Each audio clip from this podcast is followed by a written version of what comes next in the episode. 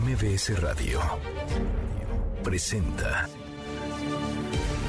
una forma distinta del periodismo de actualidad, donde las claves son informar, cuestionar y entretener. Manuel López San Martín en MBS Noticias.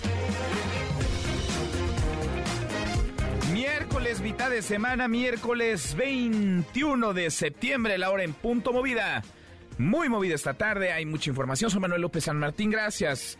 Muchas gracias que ya nos acompaña. Acaban de estar como todos los días, como todas las tardes, todas las voces. Es este un día clave en el Senado, día clave para el futuro de la seguridad pública en este país y también, en buena medida, de la relevancia del papel que tendrán las Fuerzas Armadas.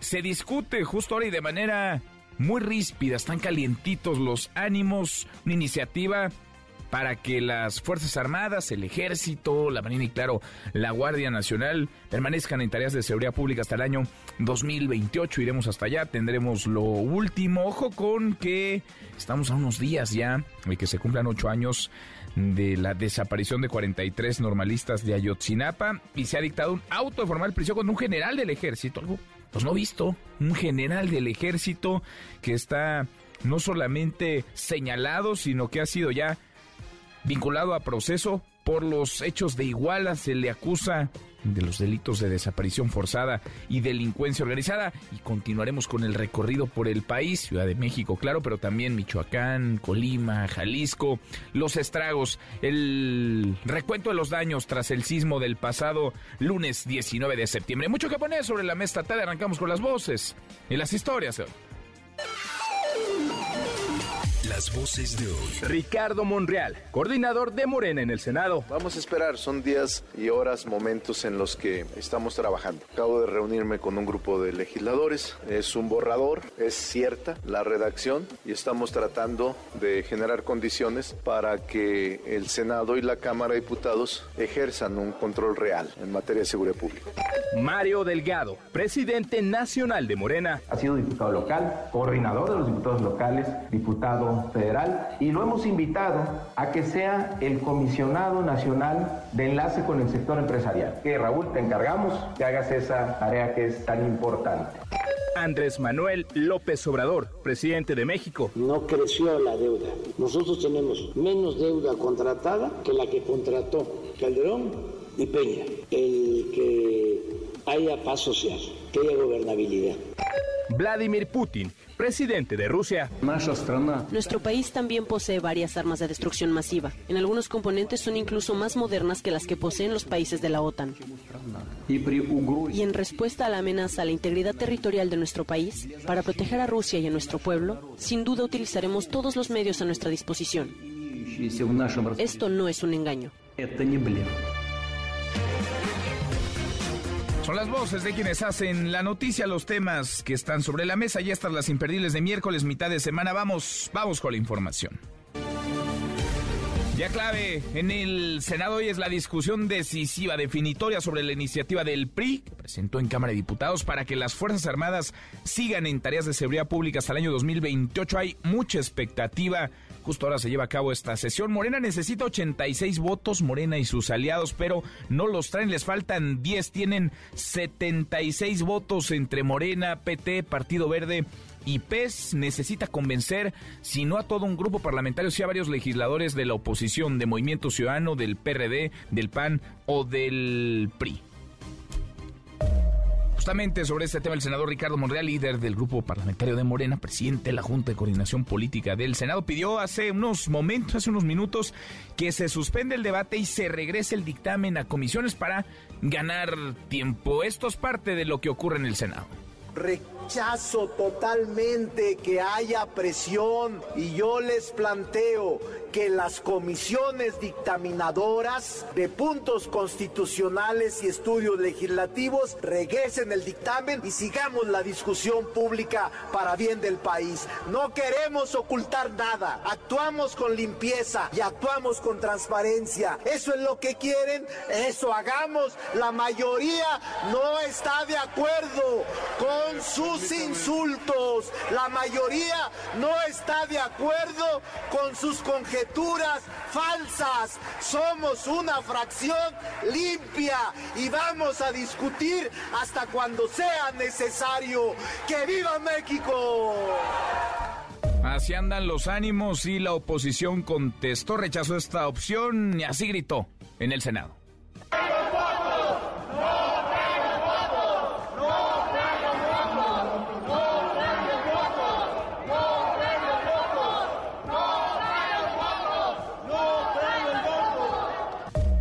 Traen los votos, gritan los opositores, calientito el ambiente, iremos hasta allá en unos, en unos minutos más. En otro tema, unos días de que se cumplan ocho años, ocho años eh, del caso Ayotzinapa, un juez de distrito dictó de formal prisión contra el general José Rodríguez, el capitán José Martínez Crespo y el sargento Eduardo Mote Esquivel por los hechos de Iguala, se les acusa por los delitos de desaparición forzada y delincuencia organizada. En contraste, el subsecretario de Gobernación Alejandro Encinas se quejó amargamente en redes sociales, anunció que el juez Samuel Ventura Ramos liberó a 24 imputados por el caso Ayotzinapa. ¿Qué pasa con este juez? Le ha abierto la puerta de la libertad a decenas de personas que estarían involucradas en estos hechos. Dice Encinas que son ya 120 libertades absolutorias dictadas por este juez. Y el ex procurador Jesús Murillo Caram, detenido por este caso, solicitó dos amparos contra la prisión preventiva y vinculación a proceso que se le dictó en su contra.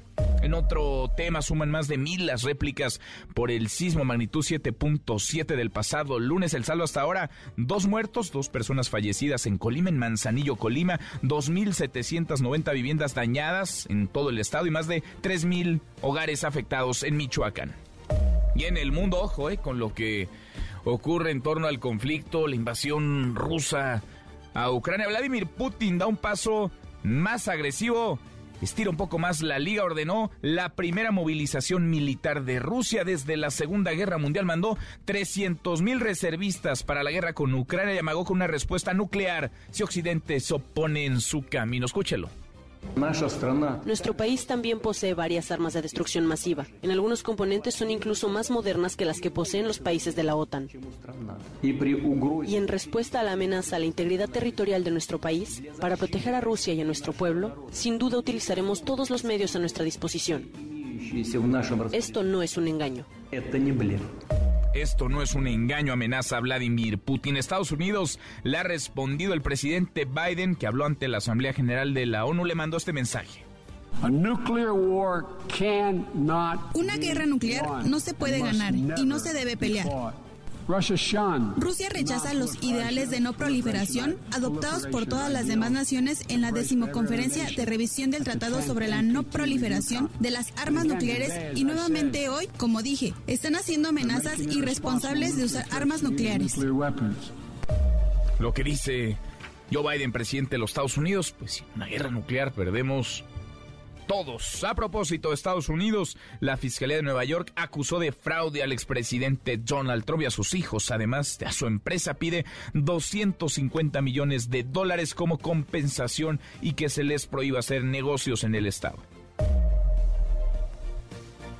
Hasta aquí el resumen con lo más importante del día. Ya le platicaba, la sesión está muy calientita ríspidos los ánimos polarizados en el Senado en torno a la iniciativa del PRI presentada en Cámara de Diputados, votada la semana pasada, para que las Fuerzas Armadas permanezcan en tareas de seguridad hasta el año 2028. De eso queremos platicar con ustedes esta tarde. Las Fuerzas Armadas deben seguir en tareas de seguridad pública hasta ese año, hasta 2028. ¿Sí o no?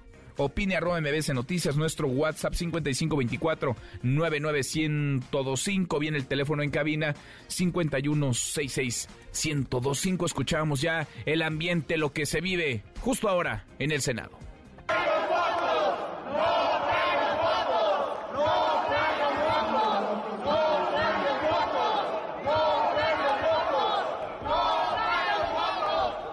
No traen los votos, grita la oposición ante el planteamiento sacado pues, de la chistera de última hora Ricardo Monreal para que se detenga el debate y se regrese el dictamen a comisiones. Le agradezco estos minutos al coordinador del PAN en el Senado, Julen Rementería. Coordinador, gracias. Julen, buenas tardes, ¿cómo estás? Hola, muy buenas tardes, Manuel. Me da mucho gusto saludarte y saludar a todo el auditorio. Igualmente estamos viendo y escuchando la sesión en el Senado. Calientitos los ánimos, coordinador. ¿Qué es lo que ves para las próximas horas? Pues mira, es una propuesta tramposa. Saben que no tienen los votos. Salieron de compras a comprar voluntades. Lo hicieron con algún nuestro. Han estado presionando. Han utilizado todo tipo de artimañas para alcanzar los votos. Finalmente, de manera valiente de manera sincera y de cara a México, han estado, están los senadores y senadoras de la oposición resistiendo esas presiones y ahora como no alcanzan los votos, pues dice retiramos el dictamen. faltando el procedimiento, por cierto, eh, pues haciendo trampas legislativas para tratar de retirar algo cuando lo que se tiene que es que discutir ya. Y, en todo caso, cuando hablemos de este tema, pues hablar de una estrategia diferente, porque la que ha funcionado en este país no, no, no es. Y también decirle al presidente que no engaña a la población.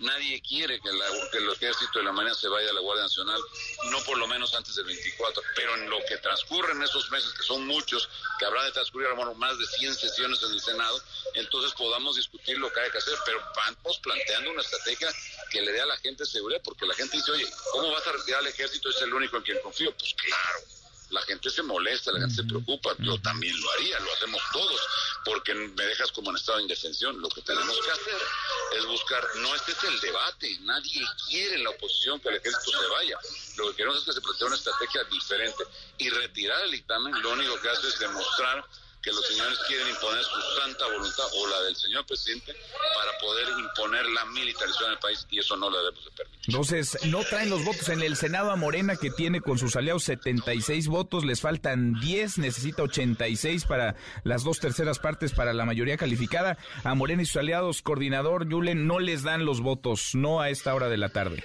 No le dan los votos, por eso esta propuesta tramposa, mañosa, para retirar el dictamen porque no sacaron cuentas, no les dan los votos y entonces no quieren perder. Y entonces, pues, pues eso no se vale. Quien pierde es México, pues ¿de qué estamos hechos?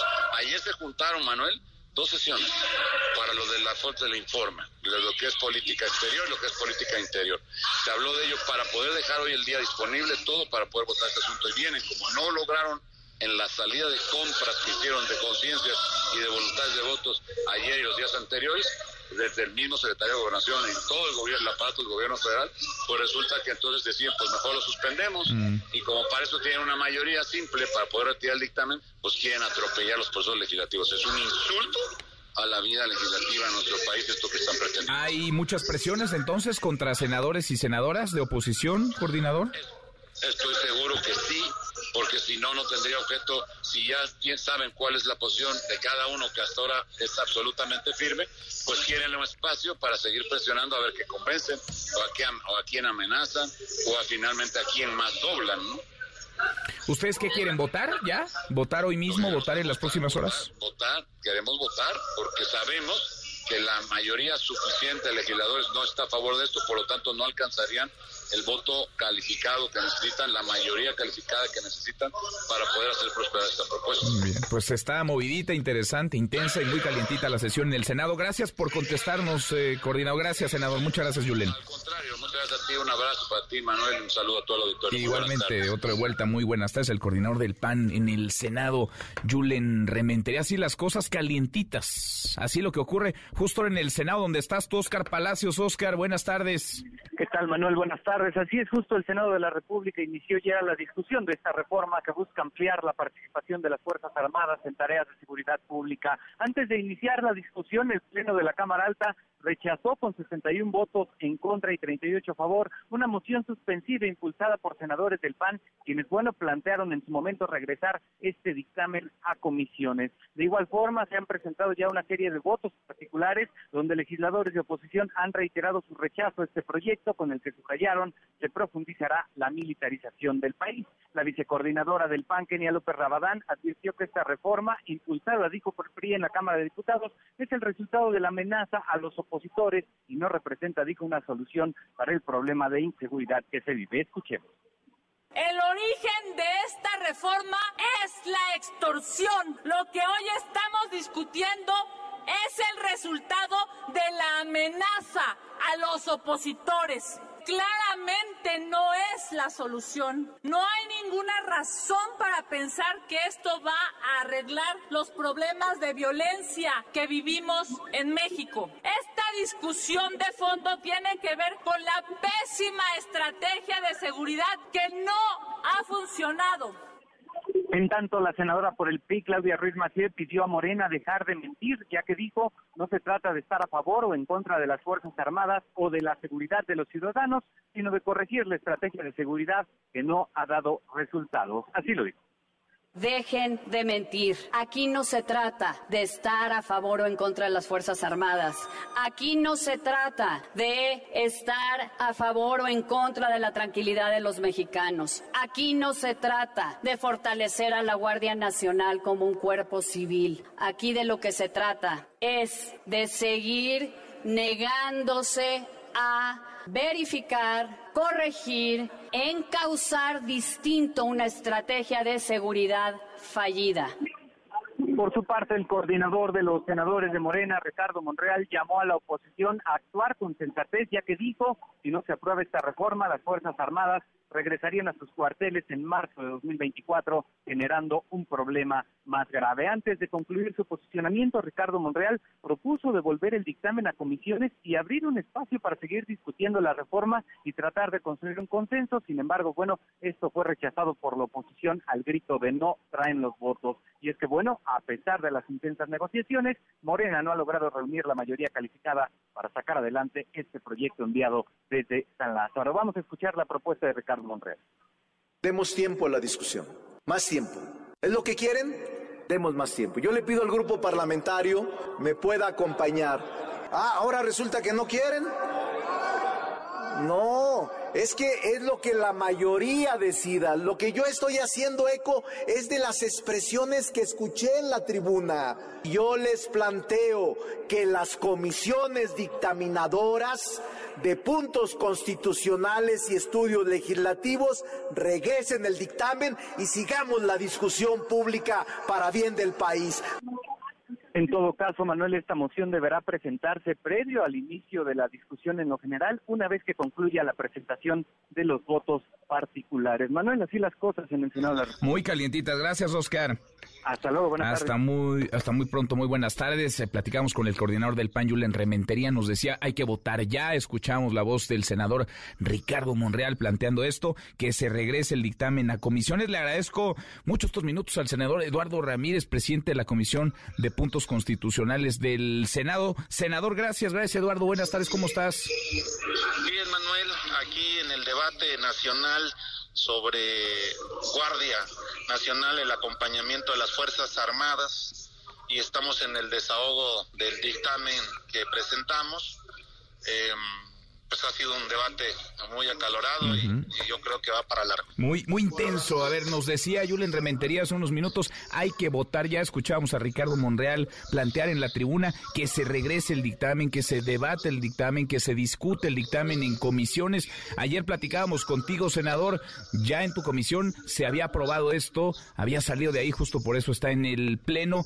¿Qué podría pasar? ¿Puede volver este dictamen a comisiones o no puede volver a comisiones? Mira, el, procedimiento a seguir en la solicitud que hace el coordinador Ricardo Monreal del grupo mayoritario en el Senado, eh, tendríamos que hacer una solicitud al presidente de la mesa directiva, tanto el presidente de la Comisión de Estudios Legislativos como tu servidor, como puntos constitucionales, avalada por los integrantes de estas comisiones, retirarlo y volverlo eh, a, someter a votación si el Pleno está de acuerdo o no. Eh, esta sería una votación nominal y tendría que, eh, en caso de ser positiva en regresarse, tenemos 10 días hábiles para discutir y nuevamente presentar el dictamen si existe alguna modificación o armonizamos el texto. Este es el procedimiento.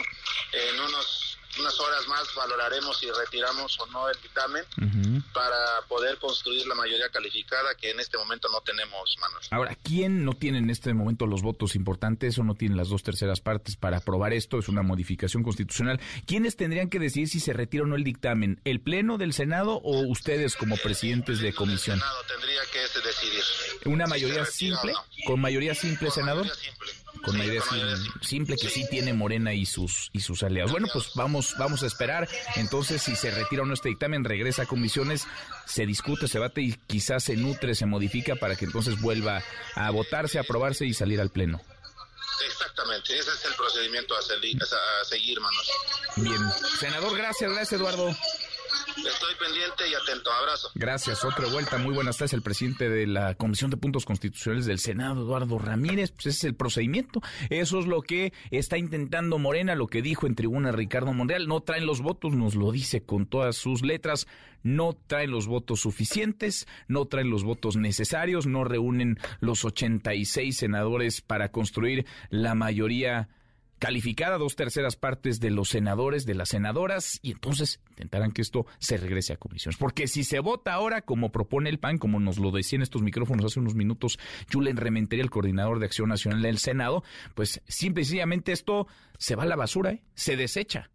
Ya lo avanzado en Cámara de Diputados, ya lo avanzado en comisiones en el Senado, se iría al bote de basura. La propuesta, la iniciativa para que las Fuerzas Armadas permanezcan en tareas de seguridad hasta el año 2028. Ahora volvemos al Senado de la República, le iremos por supuesto actualizando. Ahí tiene las voces de los protagonistas de quienes justo ahora están tomando decisiones en este muy movido y muy calientito ambiente. Antes, vamos contigo a Cámara de Diputados, Angélica Melín. El horario de verano, Angélica, buenas tardes. Hola Manuel, muy buenas tardes, qué gusto saludarte. También saludos eh, para los amigos del auditorio. Pues ya estaba todo listo para que ese día en comisiones se aprobara finalmente, Manuel, el dictamen que prevé eliminar ya en definitiva esta medida impuesta en secciones anteriores, el famoso horario de verano, este tema que pues se discute a la par que eh, en el Senado de la República se revisan asuntos pues eh, muy delicados como el de la seguridad y las Fuerzas Armadas. Aquí en San Lázaro la Comisión de Energía de la Cámara determinó pasar la reunión que estaba prevista para este día y para aprobar dictamen en Manuel hasta el próximo lunes 26 de septiembre. Dicen los legisladores que ese día ahora sí ya van a aprobar el, dictamen del horario de verano que propone esta eh, expedición de la ley de usos horarios en los Estados Unidos mexicanos, Manuel, que habrá un horario estándar en todo el país, pero la aplicación de un horario estacional solo en los municipios de la frontera norte. El día anterior, el coordinador parlamentario de Morena, el diputado Ignacio Viera, había perfilado que se eh, establecería también una especie de horario estacional para la península de Yucatán. Este punto pues eh, está en veremos si lo meten o no al dictamen en los legisladores y lo que prevé esta propuesta que se discutirá ya no fue hoy, será al próximo lunes 26 de septiembre, es que a partir del próximo mes de noviembre deja de existir el horario de verano, ya se aplica el horario, digamos, normal, Manuel, por llamarlo de algún modo, en el país, y con esta previsión de que habría un horario estacional en los municipios de la frontera norte. Hasta el próximo lunes sabremos eh, cómo queda finalmente este dictamen. Hay consenso en general entre todas las bancadas en San Lázaro para darle ya salida a este tema y desde el día de ayer la Junta de Coordinación Política determinó que el asunto se discute el horario de verano en el Pleno de la Cámara el próximo miércoles 28 de septiembre. Esperemos que ya no se mueva esa fecha, de eso vamos a estar aquí muy pendientes, Manuel. Interesante. Entonces, a ver, Angélica, si esto, digamos, termina de aterrizarse, como todo apunta, parece, se aterrizará, adiós, le podemos estar diciendo adiós ya al horario de verano. Prácticamente, y este mismo año, lo que dice el dictamen es que dejaría de existir ya el horario de verano como ha venido aplicando en los últimos años. Eh, el, próximo mes de noviembre ya no se aplicaría lo que se llamaba el horario de invierno, Manuel, y a partir del próximo mes de noviembre, pues ya horario normal en todo el país, y habría un horario estacional en los municipios de la frontera norte, incluso el documento que prevén en discutir los legisladores es que el horario estacional en la frontera norte surtiría efecto desde el segundo domingo del mes de marzo, la madrugada del domingo del, segundo domingo del mes de marzo, y finalizaría el horario estacional solo en la frontera norte del país mm. el primer domingo del mes de noviembre. Esto ya está muy acordado, Manuel, que simplemente pues aquí le dieron un poco más más de tiempo, pero decidieron los legisladores posponer un poco la discusión y en comisiones el próximo lunes es la cita aquí en San Marcos. Solo en la frontera norte permanecería un horario estacional para el resto del país. Se llamaba el horario de verano. Adiós. Gracias, Angélica. A ti, Manuel. Hasta luego. Hasta muy pronto. Muy buenas tardes. Laura con 25. Pausa. Volvemos. Hay más. Continúa con la información con Manuel López San Martín en MBS Noticias. MBS Noticias con Manuel López San Martín. Continuamos. Seguimos, casi llegamos a la media hora con 28. Están ya en nuestra página, en nuestro sitio internet noticias.com, las charlas, las conversaciones con el coordinador del PAN en el Senado, Julen Rementería, con el presidente de la Comisión de Puntos Constitucionales, el senador Eduardo Ramírez, a propósito del debate muy ríspido que se da justo en el Senado para que las Fuerzas Armadas permanezcan en tareas de seguridad pública hasta el año 2028. El senador Ricardo Monreal ha propuesto, porque Morena y Soleos no traen los votos suficientes para construir la mayoría calificada, dos terceras partes de los senadores presentes, ha puesto sobre la mesa la intención de que regresen el dictamen a comisiones, se discuta en comisiones y entonces pues, le más tiempo para que haya una negociación, para que se alcancen los votos suficientes. Le faltan 10 senadores a Morena, tiene 76 con todo y aliados, necesita 86 el PAN y el resto de los partidos de oposición, PRI, PRD, Movimiento Ciudadano, quieren votar y quieren votar ya. Ahora volvemos al Senado con lo último. Antes, cuéntanos, René. René Cruz no se ve todos los días que haya un auto de formal prisión contra un general del ejército. René, muy buenas tardes. Así es, Manuel, amigos del auditorio, muy buenas tardes. Un hecho, digamos, inédito, y es que un juez de distrito dictó auto de formal prisión contra el general José Rodríguez Pérez por su presunta responsabilidad en el delito de delincuencia organizada. Esto en su modalidad de delitos contra la salud por su supuesta relación con el grupo criminal Guerreros Unidos, a quien se responsabiliza de la desaparición de los 43 normalistas de Ayotzinapa. Enrique Beltrán Santos, titular del Juzgado Segundo de Distrito de Procesos Penales Federales con residencia en el Estado de México, también impuso la formal prisión al capitán José Martínez Crespo y al sargento Eduardo Mota Esquivel, también por su probable responsabilidad en los delitos de desaparición forzada y delincuencia organizada. En fuentes castrenses eh, comentaron que el impartidor de justicia eh, va a resolver el día de mañana la situación jurídica del subteniente Fabián Alejandro Pirita, quien también fue señalado por la Fiscalía General de la República por dichos delitos. Eh, Rodríguez Pérez Manuel permanece en la prisión del campo militar 1A, donde siguió la audiencia por videoconferencia, al igual que los otros militares. En tanto, cabe recordar que Martínez Crespo estaba detenido desde el año 2020 debido al presunto delito de delincuencia organizada, motivo por el cual la nueva orden de aprehensión que se libró en su contra por estos casos relacionados con el caso Iguala, pues sí cumplimentó en reclusión. Eh, cabe recordar, Manuel, que el subsecretario de Derechos Humanos de la Secretaría de Gobernación, Alejandro Encinas, aseguró que el general José Rodríguez presuntamente ordenó el asesinato y desaparición de seis de los 43 estudiantes normalistas a quienes habrían mantenido con vida cuatro días después del ataque del grupo criminal Guerreros Unidos registrado el 26 y 27 de septiembre de 2014 en Iguala Guerrero.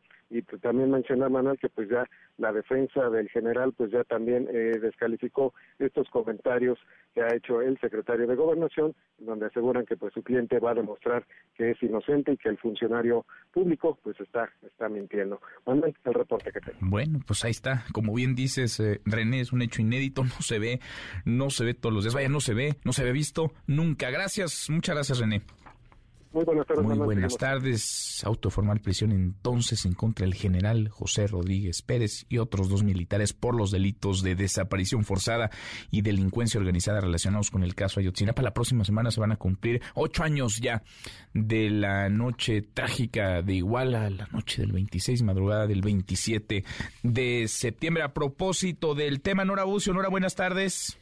Manuel, te saludo con muchísimo gusto y de la misma forma al auditorio. Déjame comentarte que el presidente de la Comisión para la Verdad en el caso Ayotzinapa, Alejandro Encinas Rodríguez, informó que el juez Samuel Ventura Ramos liberó a 24 imputados por la desaparición de los estudiantes normalistas hace casi ocho años.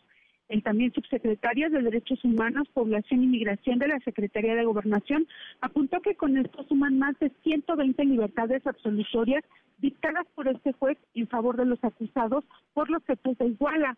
Manuel, este juez es el mismo que determinó absolver al expresidente municipal de Iguala, José Luis Abarca, por la desaparición de los estudiantes de la normal Isidro Burgos y también liberó a Gildardo López Estudillo, alias El Gil, presunto líder del grupo criminal Los Rojos, quien también estaría acusado de estar implicado en el caso. Encina Rodríguez en sus redes sociales señaló que la causa penal se abrió a inicios del 2018 por la entonces Procuraduría General de la República. Esperamos que la CGR la recurra, aseguró el, el subsecretario. Por su parte, los padres y madres de los 43 se encuentran en este momento fuera de la Embajada de Israel para solicitar a su gobierno que permita el retorno de Tomás Herón de Lucio a México, titular de la ex titular de la Agencia de Investigación Criminal, para que enfrente la justicia y coadyuve en la localización de los estudiantes. Manuel, la información. Gracias, muchas gracias, Nora. Muy buenas tardes. Muy buenas tardes. Pues llama la atención este juez. ¿eh? ¿Qué cantidad de personas liberadas, involucradas, imputadas por la desaparición de los estudiantes normalistas hace casi ocho años, ha dejado en libertad. ¿Qué cantidad de casos ha resuelto? ¿Vale la pena? Por lo menos una explicación, por lo menos, si no es que una investigación, pero el Poder Judicial, vaya, seamos realistas, es el más opaco de todos los poderes, es el que menos transparenta sus decisiones, es el que menos comunica, es el que menos informa. ¿Valdría, insisto, la pena en aras de la verdad? Y de la justicia y de la transparencia que se explicara por qué se está dejando en libertad a decenas de personas que están señaladas por este caso. El caso Ayotzinapa. Angélica Melín, vamos a darle un giro a la información. Volvemos contigo a la Cámara de Diputados. Angélica, buenas tardes otra vez. De nueva cuenta, qué gusto saludarte, Manuel. También saludos para los amables amigos del auditorio. En la bancada del PRI hizo una serie de posicionamientos, Manuel, sobre todo en temas centrales que, eh, bueno, pues están discutiendo en el Palacio Legislativo de San Lázaro, que ya se discutieron y que, bueno, pues eh, le importan a la bancada del PRI. Habló, los, eh, hablaron los congresistas del tricolor de su propuesta alterna de presupuesto 2023 y es que el proyecto enviado por el Ejecutivo Federal a la Cámara de Diputados el pasado 8 de septiembre, bueno, pues es insuficiente, no atiende los rubros que debería de cubrir en el reparto de los recursos para las necesidades del país el año entrante y eso fue lo que dijo al respecto el coordinador parlamentario Robert Moreira. Vamos a escuchar. Los periodistas presentaremos un proyecto fiscal y presupuestario alterno que denominamos Programa para la Defensa de la Economía Familiar y el Empleo, y que tiene, entre otras, las siguientes propuestas. Aumentar el presupuesto al campo, regresar los programas concurrentes, fortalecer la Comisión Nacional de Zonas Áridas. Otro rubro importante es aumentar el gasto en medicinas e infraestructura hospitalaria, garantizar los tratamientos de cáncer e invertir en vacunas. Esas serán algunas de las prioridades que el PRI promoverá en su propuesta alterna de presupuesto Manuel y que también difundirá públicamente en 300 asambleas que se van a llevar eh, próximamente en distintos puntos del país. El eh, diputado Moreira Valdés también habló del tema electoral y eh, pues la urgencia que tiene la bancada de Morena y sus aliados aquí en San Lázaro Manuel de sacar una reforma en materia político-electoral a más tardar el próximo 15 de octubre y lo que se pueda sacar en materia constitucional si es que se llega a algún acuerdo y también en reformas electorales en eh, materia secundaria. Y bueno pues con las que el, bancada de Morena y sus aliados lo que quieren es poner eh, bajo control al Instituto Nacional Electoral también al Tribunal Electoral que dicen que se han dedicado a legislar y a invadir las funciones de otros eh, poderes ajenos. Y un comentario pues sobre lo que se está discutiendo en estos momentos en el Senado de la República Manuel sobre el tema de las Fuerzas Armadas y su permanencia en las calles realizando tareas de seguridad hasta 2028. Bueno, pues el diputado Moreira Valdés lanzó una sentencia muy drástica al afirmar que si este tema no se aprueba hoy en el Senado de la República, bueno, pues en 2024 el país será entregado al narcotráfico. Vamos a escuchar lo que dijo el legislador priista. A nosotros no nos ha presionado nadie. Si usted se refiere a lo del ejército, a mí lo que me presiona es la inseguridad. Y a mí lo que me preocupa es que si no hacen ese cambio en senadores, le van a entregar este país al narco. Yo espero que me equivoque, ellos voten a favor y que en el 2024 no veamos un apocalipsis. Porque si se va el ejército de las zonas de este país, lo vamos a perder tal vez para siempre. Así el llamado que hace el diputado Rubén Moreira a que se apruebe la iniciativa lanzada desde el PRI aquí en San Lázaro y que en estos momentos se discute en el Pleno del Senado. Mm. Manuel es el reporte. Bueno, pues es básicamente un llamado a sus compañeros de partido, a los senadores del PRI, porque con esos votos se alcanzarían las dos terceras partes en el Senado. Faltan 10 votos a Morena y sus aliados, les faltan 10 votos para conseguir la mayoría calificada. Gracias, Angélica. A ti, Manuel, hasta luego. Hasta muy pronto, muy buenas tardes.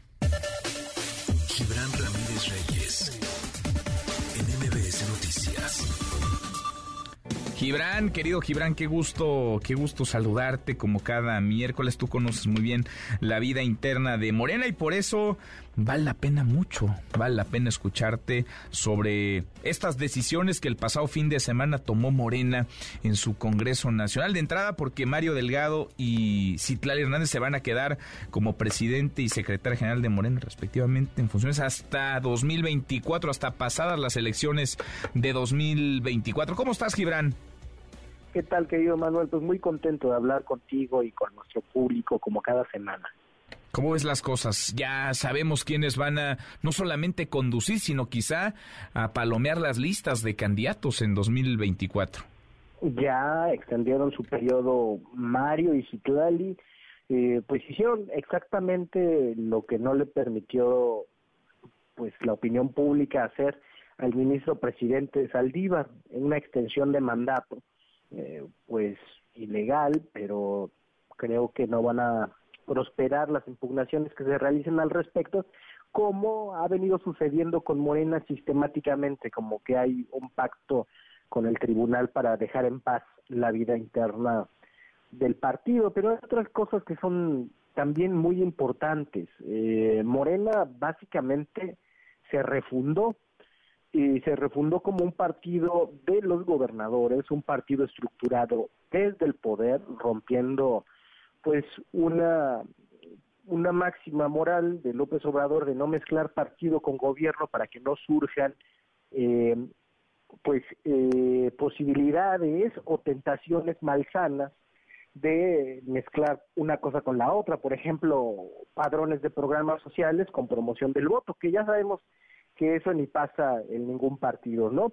Entonces ya tomaron el control directamente el gobierno, algunos secretarios de Estado como eh, la secretaria Ariadna Montiel, que coloca un secretario en el Comité Ejecutivo Nacional de Morena, el secretario Dan Augusto, que coloca una secretaria, y todo lo demás es para los gobernadores. Lo que se ve en eso, querido Manuel, y en la correlación de fuerzas del Consejo, es una, un ambiente propicio para una imposición anticipada. Te explico lo siguiente. La mayor parte de los consejeros se identifican con Claudia Sheinbaum. En segundo lugar, contrario a lo que dictan las encuestas de eh, preferencia al interior de Morena, no está Marcelo Ebrard. En segundo lugar, está Adán Augusto López Hernández, que operó metido de cabeza y que sumó a su causa algunos eh, gobernadores como Cuitláhuac García, que antes era más proclive a Sheinbaum, ahora sus consejeros votaron con el grupo Tabasco. Entonces creo que esto deja muy claro el panorama, a ver qué hace Marcelo Ebrard, pero de 370 consejeros, Marcelo tiene 20. Eh, algunos dicen que 14, pero consideramos que son 20 y que algunos del Estado de México encabezados eh, por Daniel Cibaja, se suman a esos otros consejeros. Es un escenario muy minoritario para el canciller. Han avanzado eh, al mismo tiempo en que el debate nacional está en el Senado, en el asunto de la Guardia Nacional y posteriormente en una reforma electoral para la que veremos si dan los números con la votación de hoy. En Morena, más o menos discretamente, se estructura el nuevo partido desde el poder, se genera una correlación de fuerzas que favorece a Sheinbaum y se prohíbe a los aspirantes contratar encuestas para que después no puedan reclamar nada. Todo el escenario está puesto para que sea Claudia o en otro escenario Adán Augusto. pues sí, los números no no mienten, Gibran. Es esto, pues parece la crónica, digamos, adelantada de lo que podríamos ver al momento, no solamente de que se anuncien los resultados de la famosa encuesta o las famosas encuestas para definir a los aspirantes presidenciales, sino de cómo se va a construir esas encuestas, ¿no? De cómo se van a formular las preguntas, qué reactivos tendrán, es decir, eh, cómo y en qué momento se van a estar llevando a cabo esos ejercicios para favorecer a quien todo apunta se buscará favorecer, Gibran. Así es, y se les quitan las herramientas a cualquier aspirante para contratar por su lado una, una encuesta que haga que haga contraste. Quizá quieren evitar ser exhibidos como en 2017 cuando eh, Ricardo Monreal mostró encuestas eh, que le daban la victoria claramente y que coincidían con las publicadas por medios de comunicación. No están dispuestos a que pase eso, no están dispuestos a caer en otro ridículo como el de Durango, donde solo los encuestos de Moreno le dan la victoria a Marina Vitela, bueno, y otras que tienen contratos eh, con el partido, y entonces por eso están amarrando todos los hilos, para el único que decida y sin pataleos sea el Comité Ejecutivo Nacional, siempre vigilado por Dan Augusto López y por Jesús Ramírez, que estaba también ahí. Es un partido como te digo, estructurado y vigilado permanentemente desde el poder. Ahora sí, el presidente López Obrador ni por pudor escondió la mano. O sea, eso de que no se mete en la vida del partido está difícil creerlo, Gibran. Muy difícil. Eh, si antes estaba difícil y se guardaban las formas y no se permitía, por ejemplo, que Jacob Polensky fuera a un encargo de elección popular o al Ejecutivo porque tenía la encomienda de ser aparte en el partido. Si antes no se le permitía a Berta Luján ir a una encomienda de gobierno porque estaba en el partido, bueno, pues hoy el lugar que ocupaba doña Berta lo ocupa el gobernador Alfonso Durazo y el lugar que ocupaba Jacob lo ocupa la senadora en funciones Citlali Hernández.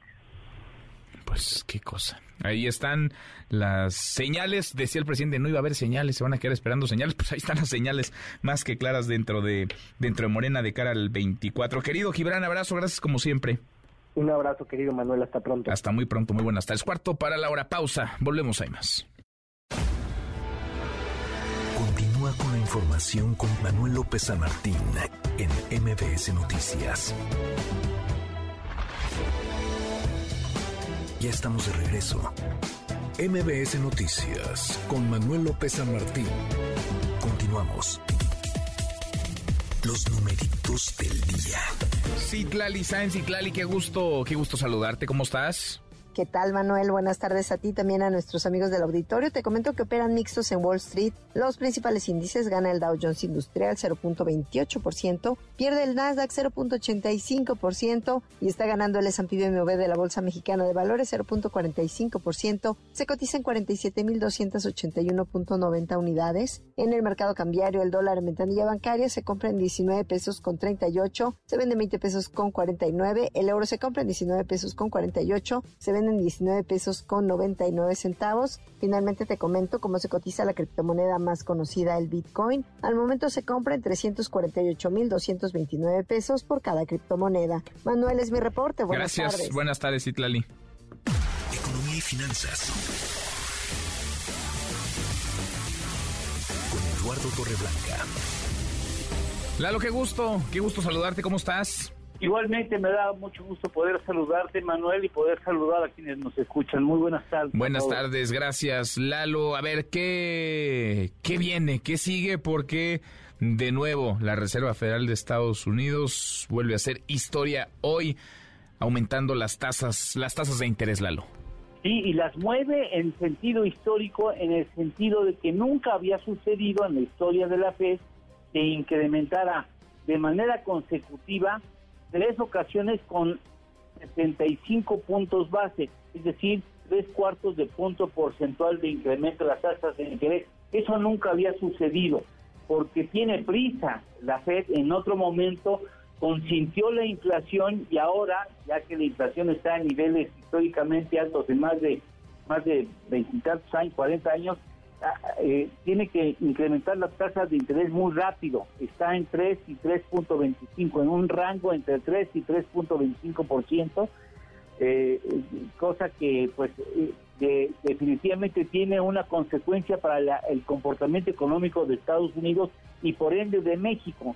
Incremento en tasa de interés genera una menor actividad económica porque encarece la mercancía básica de una economía como lo es el dinero. Es decir, el préstamo exige ahora mayor tasa de interés y en ese sentido se puede afirmar que encarece el costo de esa mercancía que se llama dinero. Es decir, Estados Unidos intenta abatir lo antes posible la inflación, estaba en 9.1% en junio, bajó a 8.5% en julio, en agosto bajó a 8.3%, es decir, va descendiendo la inflación, a pesar de lo cual va eh, con mucha energía incrementando la tasa de interés porque la inflación subyacente, la que elimina del cálculo los elementos más volátiles de la economía estadounidense, se incrementó de manera importante, reflejando que siguen las presiones inflacionarias vivas, latentes ahí, esperando expresarse en la economía real. Por eso interviene de esa manera tan agresiva eh, la Fed. El 82% de los analistas en Estados Unidos daban por un hecho que incrementaría en tres cuartos de punto porcentual y el 18% pensaban incluso la posibilidad de que la Fed se fuera a un punto porcentual. Ahora la, la presión se ejerce sobre otros bancos centrales, entre ellos el mexicano, Banco de México, tendrá la próxima semana que estudiar el, incremento en tasas de interés y lo más seguro es que pues iguale al menos en, tendencia incremente la tasa de interés de referencia en México. Pues sí, así así se debe venir, así ha sido, ¿no? Normalmente sí, la, la Fed lleva lleva mano, va marcando la pauta, Lalo. Sí, y porque además mantiene un diferencial de tasas de interés en teoría incentivaría la posibilidad de que los inversionistas prefieran venir a invertir financieramente en México porque el diferencial de tasas que allí está en 3, 3.25 en México está en 8.50 y un diferencial de tasa muy interesante que pueden eh, aprovechar los inversionistas. Mm, bueno, pues eh, ahí está. Vamos, vamos haciendo historia todos juntos eh, en estos años y en estas, en estas batallas, en esta economía, en este mundo tan, tan convulso. ¿Tenemos postre, Lalo? que sí, la expectativa es que la tasa de interés en Estados Unidos acabe el año por encima del 4%, y con lo que llegaría a niveles de hace 15 años. Hace 15 años tardaron en que regresaran las tasas de interés de referencia en 4% o más. 15 años han pasado. 15 años. Qué cosa, pues te digo, vivimos eh, lo inédito, Lalo. Vivimos, vivimos la historia y la vamos contando. Además, abrazo, gracias como siempre, Lalo. Gracias a ti, Manuel. Gracias al auditorio. Buenas tardes, buen provecho. Muy, muy buenas tardes. Es Eduardo Torreblanca. Sí, la Fed lleva mano. La Reserva Federal de Estados Unidos vuelve a hacer historia. Este miércoles aprueba un aumento del 0.75% por tercera vez consecutiva en su batalla por ponerle freno a la inflación desatada que golpea la economía mientras afecta a los consumidores y además sofoca a la administración del presidente Joe Biden. ¿Qué va a hacer Banco de México? Pues seguramente seguir el ejemplo de la Fed. Pausa, volvemos. Hay más, mucho más. Estás escuchando la segunda emisión con Manuel López San Martín y queremos invitarte a los mejores eventos.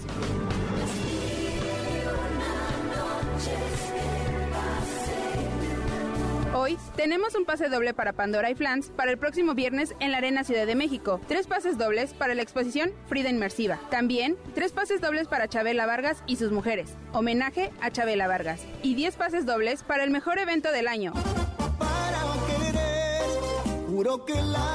El Festival Multiverso, que se llevará a cabo el próximo 8 de octubre en el Parque Bicentenario, donde por primera vez se unen nuestras estaciones hermanas Exa FM y La Mejor. Para participar, lo único que deben de hacer es mandar un correo a premios.mbs.com y adjunta una captura de pantalla de que nos sigues en nuestras redes sociales. MBS 102.5 invita.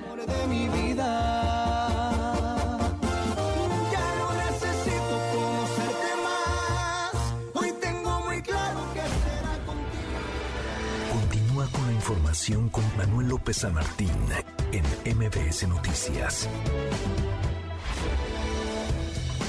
Ya estamos de regreso. MBS Noticias con Manuel López San Martín.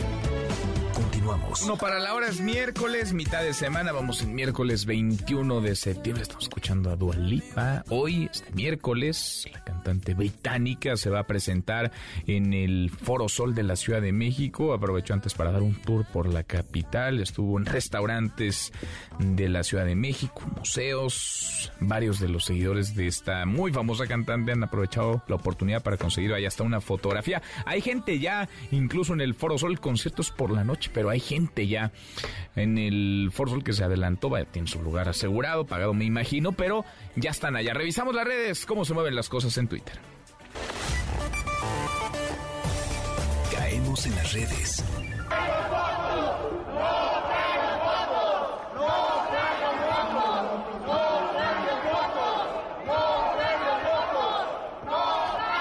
Día intenso, muy movido en el Senado de la República. La oposición grita, no traen los votos a Morena y sus aliados, y es que en efecto no traen los votos para sacar adelante el dictamen que aprobaron los diputados y después en comisiones también los senadores, en comisiones de puntos constitucionales y estudios legislativos, para que las Fuerzas Armadas, el Ejército y la Marina permanezcan en tareas de seguridad hasta el año 2028. A ver, Morena y sus aliados, Morena, PT, Partido Verde y PES, tienen 76 votos, necesitan 86. ¿De dónde los van a sacar?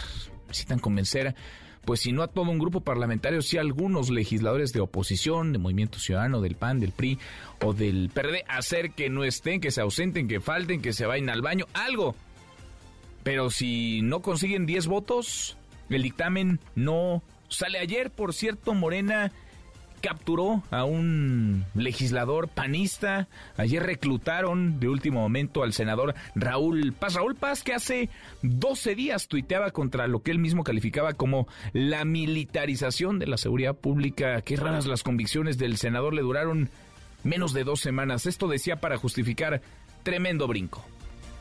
Sin duda he tomado la decisión más difícil de mi vida laboral y política. Y no difícil por lo que implica la decisión, sino difícil porque sé a qué me voy a enfrentar y a los ataques de distintos intereses mezquinos que me van a querer demeritar. Estoy muy consciente de que el único gobierno y presidente que ha mirado a ver al sur de nuestro país es Andrés Manuel López Obrador y este gobierno de la Cuarta Transformación. Por eso me sumo a trabajar por Yucatán, a trabajar por el sur de México, que tanto lo necesita y que es un gran tesoro.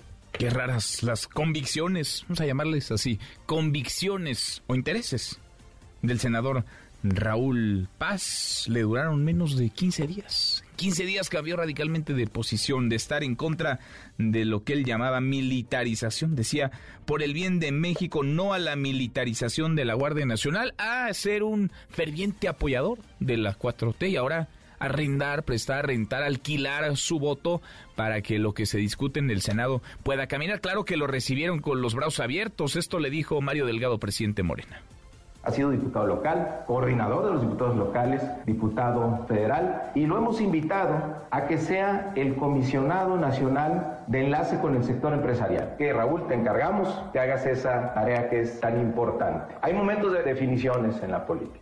O se está con el pueblo o se está con una minoría que no le interesa el bienestar de la gente. Y mire, hay quienes no están ni con el pueblo ni con una minoría, están consigo mismo, como el caso del senador Paz. Ojalá justifique ante sus electores que le llevaron al Senado para una cosa y él, a la mitad del camino, un poquito más allá, los cuatro años de encargo, decidió dar esta maroma. Tremendo brinco, se subió al trapecio y aterrizó aterrizó en Morena. ¿cómo van las cosas en el Senado? Actualízanos, Oscar Palacios. Oscar, buenas tardes. ¿Qué tal, Manuel? Buenas tardes. Pues no traen los votos, ya lo mencionabas, así señalaron senadores de oposición y es que por el momento Morena pues no ha logrado reunir la mayoría calificada para sacar adelante precisamente esta reforma que busca ampliar la participación de las Fuerzas Armadas en tareas de seguridad pública. Esta situación llevó al coordinador de los senadores de Morena, Ricardo Monreal, a llevar nuevamente a la propuesta de regresar el dictamen a comisiones a la tribuna, a fin dijo de dar más tiempo para discutir la reforma. La posición precisamente del bloque de contención es eh, discutir y votar hoy mismo esta reforma. El senador por el PAN, Damián Cepeda Vidales, de hecho, subió a la tribuna para dejar en claro que hoy mismo se tiene que votar. Nosotros no mordemos anzuelos, resaltó el panista. Vamos a escuchar Con claridad y contundencia lo decimos, el día de hoy muere el intento de este gobierno de militarizar la seguridad pública en este país. Hoy aquí vamos a votar y hoy aquí lo vamos a rechazar porque es algo negativo para este país. Nosotros no mordemos anzuelos, nosotros defendemos a nuestro país. La también senadora por el PAN, Xochil Gálvez, advirtió que Morena quiere posponer el debate porque no le alcanzó, dijo, el dinero para corromper a más legisladores. Escuchemos. ¿Qué es lo que está pasando el día de hoy y por qué quieren posponer el debate? Porque no tienen los votos, porque no les alcanzó todo el dinero del mundo para corromper a la gente. Eso de lo que se quejaban, eso de que se quejaban en el pasado, pero quiero que sepan que aquí en este bloque opositor habemos gente que no nos vamos a corromper ni hoy ni nunca. Por eso queremos el debate el día de hoy. A las muestras de rechazo se sumó la senadora por el PRI, Claudia Ruiz Macía, que, bueno, resaltó que no creen en la oferta de Ricardo Monreal de querer construir un consenso, ya que en ocasiones anteriores, bueno, pues Morena ha traicionado el voto de confianza de la oposición. Escuchemos. No les creemos ahorita esta oferta de querer construir un consenso, porque una y otra vez nos han demostrado que cada vez que les damos ese voto de confianza, lo traicionan. Díganos por qué habríamos de creerles y estaríamos en su caso dispuestos a sentarnos en una mesa de esa naturaleza. ¿Con qué compromisos, con qué garantías? ¿Con qué compromisos y con qué garantías que nos hagan suponer, que nos permitan tener la certidumbre de que esta vez sí van a cumplir?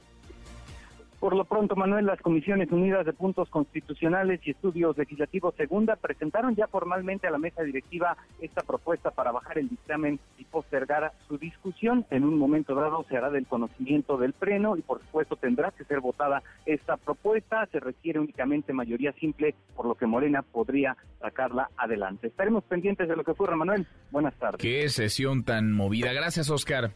Hasta luego. Hasta muy pronto. Buenas tardes. Lo que encendió los ánimos fue esto que dijo en tribuna el senador Ricardo Monreal. Como no les dan los votos, como no traen los números suficientes, entonces se sacó este truco de la manga. Esto decía Ricardo Monreal desde la tribuna del Senado.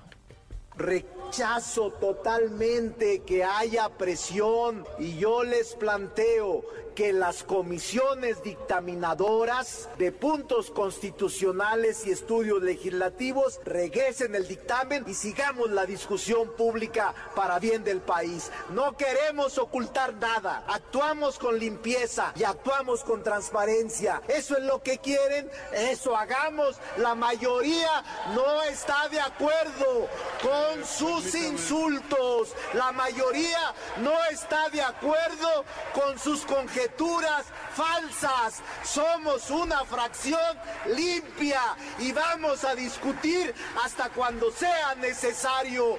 ¡Que viva México!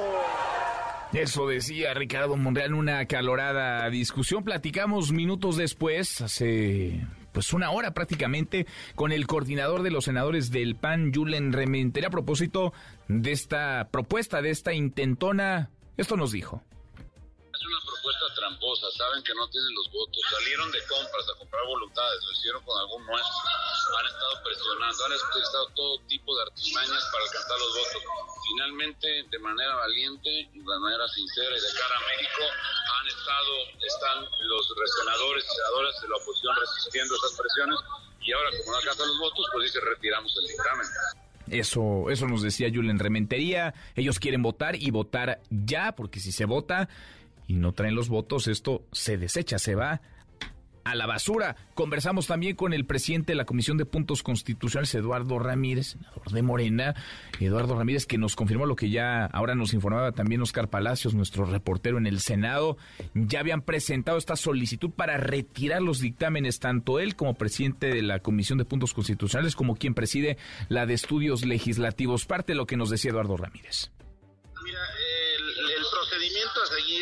en la solicitud que hace el coordinador Ricardo Monreal del grupo mayoritario en el Senado, eh, tendríamos que hacer una solicitud al presidente de la mesa directiva, tanto el presidente de la Comisión de Estudios Legislativos como tu servidor, como puntos constitucionales, avalada por los integrantes de estas comisiones, retirarlo y volverlo a, eh, a, someter a votación si el Pleno está de acuerdo o no.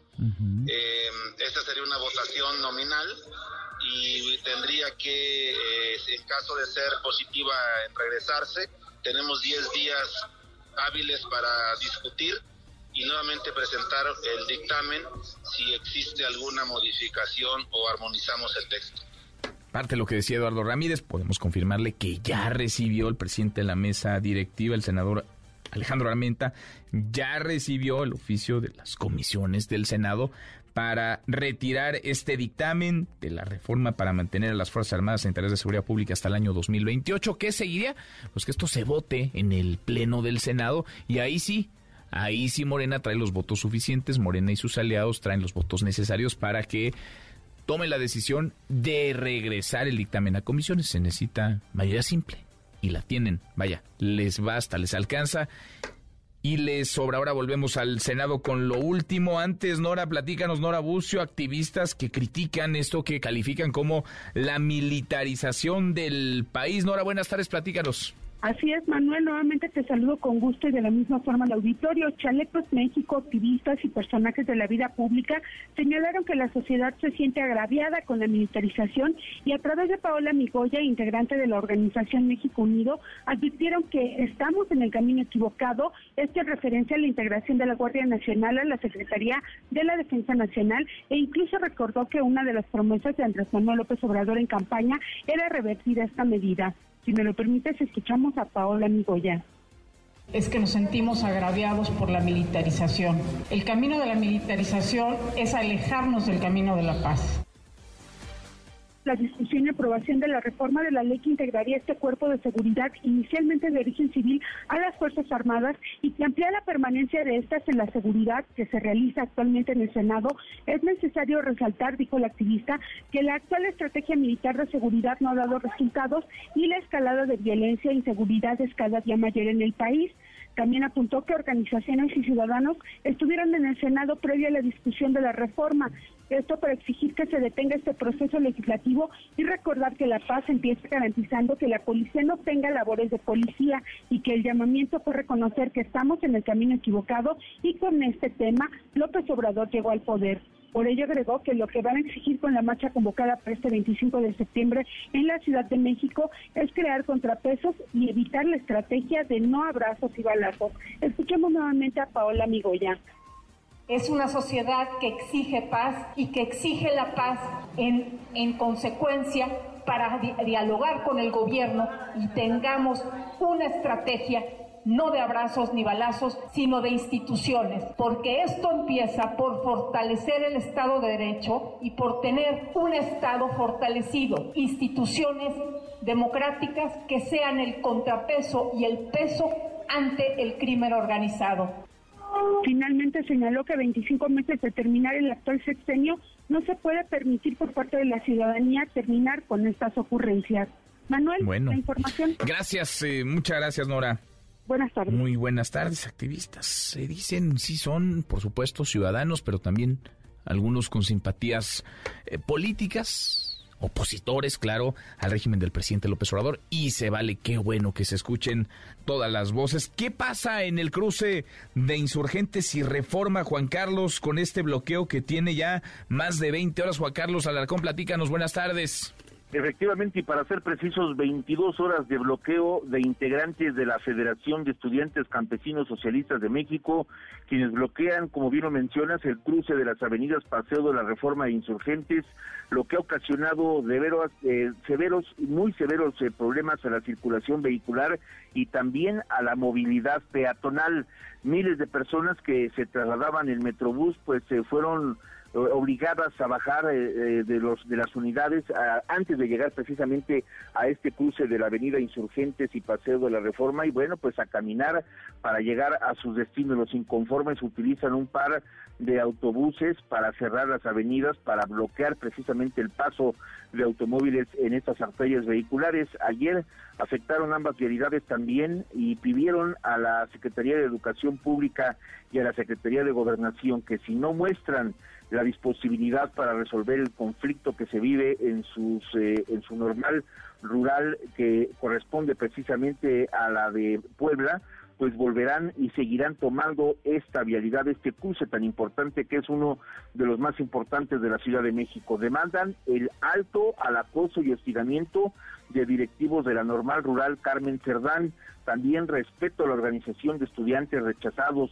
no a la, a la privatización de la Escuela Normal Rural Carmen Cerdán y piden también la liberación de insumos, así como de algunas personas que se encuentran presas por algunas actividades políticas. Policías de tránsito de la Secretaría de Seguridad pues han llevado a cabo un operativo en calles y avenidas aledañas, lo que ha resultado pues insuficiente ante la grande cantidad de autos que se han visto pues eh, varados en diferentes vialidades, sobre Paseo de la Reforma, sobre Avenida de los Insurgentes. Recordemos, Insurgentes pues es prácticamente la avenida que atraviesa de norte a sur la Ciudad de México y eso se ha, habido, se ha visto mucho, muy complicado para que se dé una vialidad fluida en el resto de los tramos de la Avenida Insurgentes. Solo se encuentran policías de tránsito que aplican el dispositivo vial sin intervenir directamente en el conflicto. En otros casos, por ejemplo, los policías eh, jubilados y pensionados que se han, eh, pues, que han, se han atrevido a cerrar este mismo cruce vehicular en menos de una hora han sido retirados por grupos antimotines de la Secretaría de Seguridad Ciudadana. En este caso, pues ya llevamos 22 horas de bloqueo y nada que se observe la presencia de elementos uniformados para poder reabrir la circulación y que muchas personas no solamente se desplazan, que se desplazan en automóviles, sino también en transporte público y otras caminando puedan tener este derecho de circular pues libremente por esas vías. Manuel, el reporte que tengo. Qué cantidad, prácticamente un día va a cumplir este bloqueo en una zona neurálgica de la capital del país, ni más ni menos que el cruce de insurgentes y reforma. Gracias, Juan Carlos. Solamente recordarte que son los mismos que también eh, duraron más de un día plantados en el cruce del eje central Lázaro Cárdenas y la avenida Juárez, ahí por Francisco y Madero. Son los mismos estudiantes de esta misma federación que pues eh, seguramente son muy bélicos porque pues nadie se atreve a moverlos y en aquella ocasión también se aventaron más de un día en ese sitio en la zona centro de la Ciudad de México. Ya se saben el caminito, ya conocen la fórmula. Gracias Juan Carlos. Buenas tardes. Muy buenas tardes. Y esta mañana estudiantes y personal de la Universidad Autónoma de Morelos fue desalojado tras registrarse una explosión. Platícanos, Leticia. Leticia Villaseñor, buenas tardes, ¿cómo te va? Buenas tardes, Manuel. Buenas tardes al auditorio. Fueron dos estallidos los que se registraron esta mañana en las instalaciones de la eh, Universidad Autónoma del Estado de Morelos, Campus Chamilpa. Esto fue en la Facultad de Artes y en la Unidad Biomédica. En un primer momento, Manuel, se recibió una llamada precisamente alertando de la presencia de artefactos explosivos. Se eh, realizaron estos protocolos. Eh, hay una unidad precisamente de seguridad al interior de la Universidad Autónoma del Estado de Morelos, conocida como Los Venados. Y sobre esto nos habló Cuauhtémoc Altamirano Conde, quien es el director de Seguridad y Asistencia, quien informó que efectivamente se registraron estas dos explosiones, insisto, tanto en los baños de la Facultad de Artes como de la Unidad Biomédica, por lo que procedieron a llamar entonces a las autoridades de protección civil del Estado y del municipio.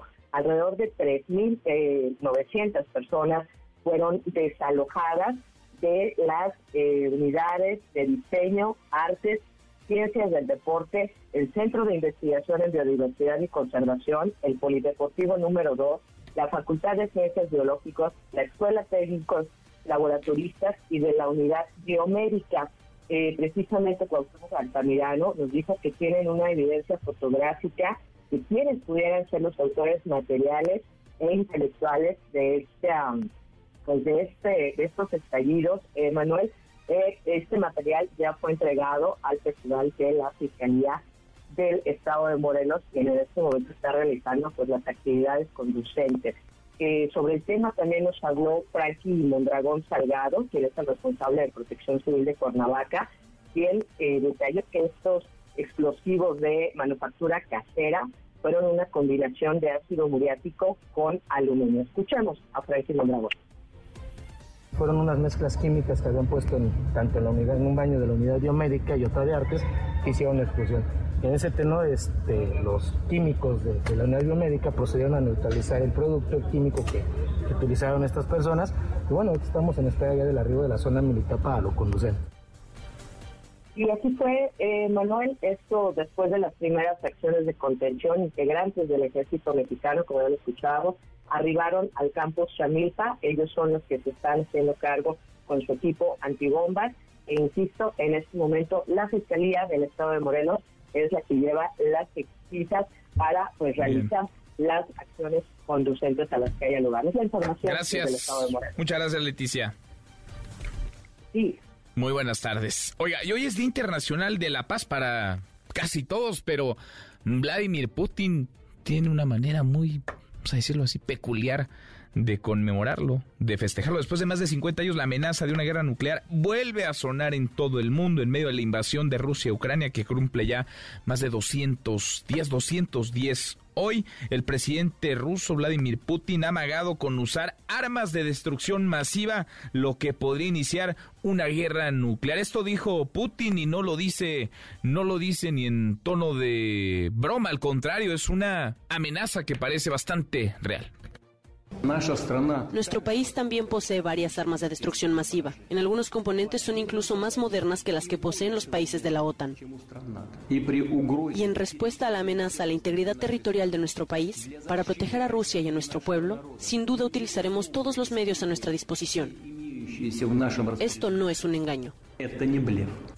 No es un engaño, dice Vladimir Putin, da un paso más agresivo, tira la liga un poco más todavía ordena la primera movilización militar de Rusia desde la Segunda Guerra Mundial. Mandó 300 mil reservistas para la guerra con Ucrania y amagó con una respuesta, como le escuchó, nuclear si Occidente se interpone en su camino. Le contestó ya Joe Biden, el presidente de los Estados Unidos, que habló ante la Asamblea General de Naciones Unidas. Esto es lo que le dijo. Una guerra nuclear no se puede ganar y no se debe pelear. Rusia rechaza los ideales de no proliferación adoptados por todas las demás naciones en la decimoconferencia de revisión del Tratado sobre la no proliferación de las armas nucleares y nuevamente hoy, como dije, están haciendo amenazas irresponsables de usar armas nucleares. Pues sí, nadie gana, nadie ganaría en una guerra nuclear, pero ahí están los dichos de Vladimir, de Vladimir Putin. Deportes Nicolás Romay en MBS Noticias. Querido Nico, qué gusto, qué gusto saludarte, ¿cómo estás? Muy bien, Manuel, encantado de saludarte, a ti y a toda la gente que está con nosotros como siempre cada tarde. Manuel, fue claro Gerardo el Tata Martino, el director técnico de la selección mexicana de fútbol. Ayer, en el día de medios, en la concentración del Tri en Los Ángeles, previo a los partidos de Perú y de Colombia, fue muy claro y fue muy transparente. De los cuatro delanteros centros que hay, Raúl Alonso Jiménez, Rogelio Funes Mori, Henry Martin y Santi Jiménez, solamente tres estarán en la Copa del Mundo. Solamente tres. De cuatro, solamente tres. Es decir, uno se va a quedar sin ir a la Copa del Mundo de Qatar. Y yo te hago la pregunta, Manuel. ¿A quién dejarías Uy, no sé, Nico, pero uno se va a quedar como tú y yo viendo el Mundial desde, bueno, tú desde la grada, porque tú vas a estar en Qatar, yo seguramente desde mi casa, desde la televisión. Ahora vamos a escuchar lo que dijo el Tata Martino y ahora seguimos platicando. Yo siempre lo dije, el 9 de la selección, desde el primer día hablé de Raúl. Hoy Raúl está con, con una lesión que no, no, le está permitiendo poder jugar con continuidad en Wolverhampton y menos en la selección. Y en todo caso, lo que me produce satisfacción es que no estamos en problemas por escasez, sino que tenemos que definir la situación en, entre cuatro futbolistas. Está claro que los cuatro no van a ir, pero en tanto y en cuanto todos den, le den motivo al entrenador para, no, para que la de, decisión final esté cada vez más complicada, yo lo veo con, con, mucho agrado. Indudablemente, si hay cuatro jugadores que después tienen sobrados motivos para estar, la discusión será, o la polémica será el que quede afuera. Tres de cuatro entonces, Nico, y por lo que dice el Tata y como lo frasea, pues parece que es Raúl Jiménez el que se va a quedar, ¿o cómo lo ves tú? No, al contrario, no, ¿Sí? todo lo contrario. Yo lo que veo es que si Raúl Jiménez está físicamente, va a ir. Pues dice ¿no? que ni juega. No, bueno, ahorita está lesionado. Pues ahorita el mundial ya es pasado mañana, Nico. Estamos no. en 21 de septiembre. ¿Cuándo arranca el mundial? 20 de noviembre. Estamos a dos meses del mundial. Hasta Tecatito Corona dijo el Tata Martino que puede llegar. No, bueno, a ver, pero el, el, este, este, hombre, el Tata Martino, pues es un desastre, Nico. No, pero. No, no, no, sí es un desastre o no es un desastre. Los resultados no lo han acompañado, pero faltan dos meses. Es un ¿eh? desastre, ¿o ¿no es, Nico? No, no es un desastre. ¿No? es un des- no, Ándale, ya le salió defensor al Tata. No, Bueno, pero decir que es un le desastre, salió no. defensor. El, eres el primero al que escucho defender al Tata, Martín. Va a No, estar no, muy contento de oirte. No, no es un desastre. Tab, No, es un desastre. ¿Qué ha No. ganado México con el Tata? Cuéntanos, Nico. ¿En qué ha participado? Bueno, Copa Oro, por ejemplo. Falló, fracasó. ¿Qué ha ganado? ¿Qué ha ganado? Calificó al Mundial. Por eso, ¿qué ha ganado? Calificó al Mundial. A ver cómo ¿Ya nos va. jugó el Mundial? ¿Qué ha ganado el Tata, Nico? No ha ganado Déjalo- nada. Déjalo que juegue el Mundial, ¿no? Ya después decimos si es un Ya, desastre ya o no. después, ya después decimos. Sí, déjala. ¿Te Dale, gusta, dale. ¿Te gusta México que batalla para ganarle a quién? A todos. A todos, no, no. Para anotar gol, batalla para meter un gol, Nico, contra quien sea. Que estoy de acuerdo contigo, Manuel, que no han sido los resultados, pero deja que juegue el Mundial y ya después decimos si es un desastre Bueno, o no. Ah, está bien. ¿Qui- Tiene defensor la el Tata, pregunto, tiene abogado. ¿Quieres que sea un desastre? No, a mí me encantaría que le vaya Ah. bien a México, pero con este hombre al frente, pues no tengo un solo argumento para decir que le vaya bien a México, Nico. ¿Tú sí? Yo también. No, a ver, tenemos un buen plantel. Sí, creo ¿Sí? que tenemos buenos futbolistas, pero también Plantel que no mete pues, goles. están lesionados, no están todos al 100%, no juegan en sus equipos. Eso no es culpa del técnico también, Manuel. No, entonces le salió abogado al Tata No. Martino. Le salió abogado. No, para nada, pero para el contrario. Yo soy de la idea de que el Tata Martino no ha estado a la altura de las expectativas, pero sí quiero que termine su proceso para ver cómo le va, ¿no? Para poderlo juzgar y para poderle decir que sí fue un desastre. Que al final, pues, ¿qué, qué, qué sería un desastre, Manuel? ¿Llegar a octavos de final sería un desastre? No, un desastre es que no avancemos de la primera ronda. Un desastre es que nos gane, que nos golee Argentina, que nos gane Polonia. Eso sería un desastre. ¿no? O sea, de- si llegamos a octavos de final, ya con eso sientes... Pues es lo de siempre, ¿no? Es, Sí. es lo de cada cuatro años. Normal. Normal. Normal. Normal. A ver cómo, a ver cómo llegamos. Ojalá me calle la boca a mí y le tape la boca a muchos críticos que, que tiene el México, ¿no? Ojalá. Queremos que le vaya muy bien a la selección, pero no hay un solo argumento para pensar que así será. Yo no hay uno solo. como no vas a ir a Qatar, estás enojado. No, tú, tú nos vas a invitar, ya nos vas a retirar la invitación también. No, siempre has estado invitado, nada más no confirmas. Ya está, confírmame. No, estás... No, para eso... No, para que vayas de malibroso, No, no. que- Qué Le vas a echar porras a Argentina, Manuel. No, para eso que te vamos a llevar. No, contra Argentina le voy a ir a México. Quizá, no sé. Contra Arabia Contra Saudita, a lo mejor. Polonia sí puede ser que le vayas a Polonia. Le vamos a México siempre, Nico. Ojalá le vaya muy bien a la selección. Oye, en noticias más amables. Manuel, menos polémicas y que te van a gustar más, lo de Roger Federer, eh, sabes que se va a retirar, ya lo anunció, va a jugar su último torneo y eh, las condiciones físicas no le dan para jugar eh, solo, sería jugar en dobles. Y está circulando, y nos haría mucha ilusión a todos, que jugara con Rafa Nadal. ¿no? Por lo que significa y por lo que representa. ¿Te imaginas ver a Roger Federer despedirse junto a Rafa Nadal en, una, en un torneo oficial? No, sería maravilloso. Uf, sería espectacular. Ojalá que, que así sea. Sabemos que eh, es su último torneo, la, la Beer Cup es su última competición y hay la posibilidad, ojalá, ¿no? Eh, de que, que Rafa Nadal y Roger Federer puedan jugar juntos y que Rafa sea el que despida de alguna manera a Roger Federer. Ojalá. Ojalá, Nico. Eso sí nos daría gusto a todos, ¿no? Sí, así como Hasta el Tata. Martino le daría gusto. Sí, por supuesto. No, bueno, el Tata quién sabe, ¿no? ¿Quién te digo?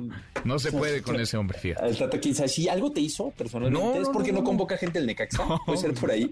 No sé. Pues en una de esas ya, mira, en la desesperación que llame al, al Necaxa, Nico, a lo mejor. Que vaya el Necaxa y nos represente. En una de esas, ¿no? Pues total, ¿tú crees que nos puede ir peor? Sí, sí, siempre, Sí, siempre Siempre, siempre, Manuel.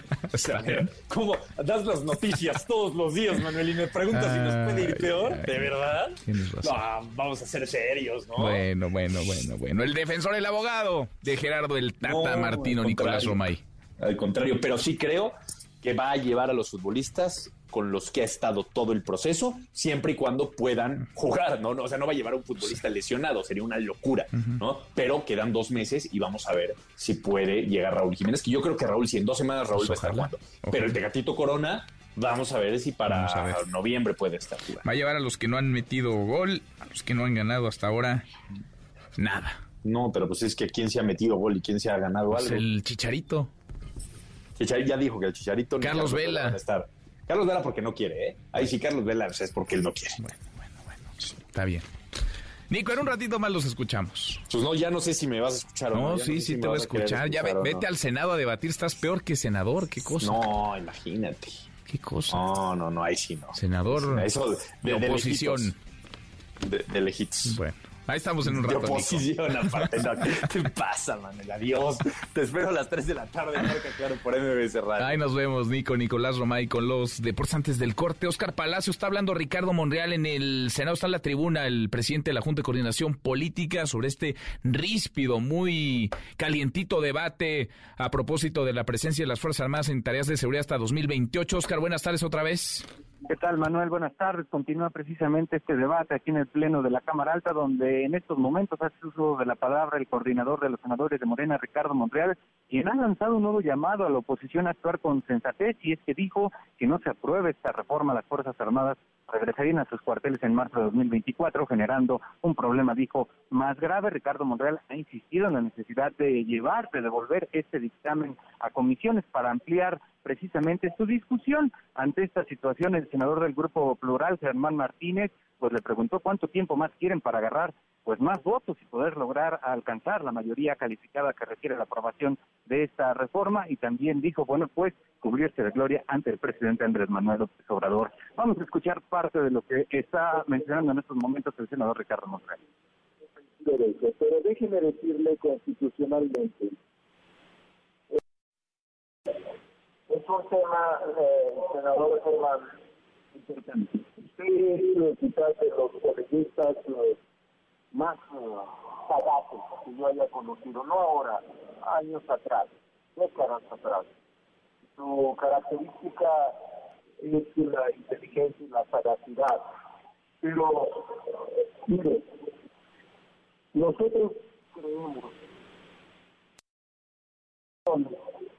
el paso que en el quinto transitorio se está planteando de extender la presencia de las Fuerzas Armadas en labores de seguridad pública es imprescindible.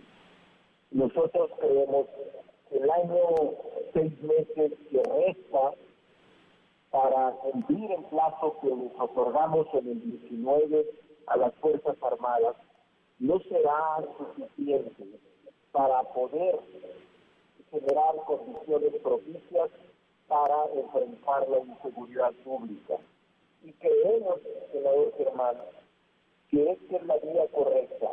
Yo estaría en desacuerdo si por la vía ordinaria o reglamentaria o de circulares y decretos estuviera ampliando el plazo. No lo estamos haciendo así.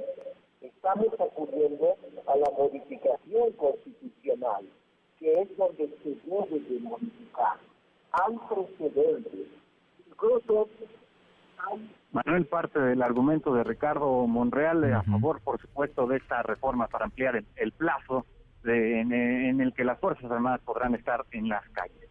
Qué cosa. Pues eh, vamos a ver si esto, si esto camina, si esto prospera, si el dictamen se regresa a comisiones y ahí se debate otra vez, se nutre, se le mete manos, se vota y otra vez vuelve al pleno a que pueda ser discutido y aprobado por los senadores, claro, siempre y cuando Morena consiga los votos suficientes necesarios. Les hacen falta 10. Gracias, Oscar.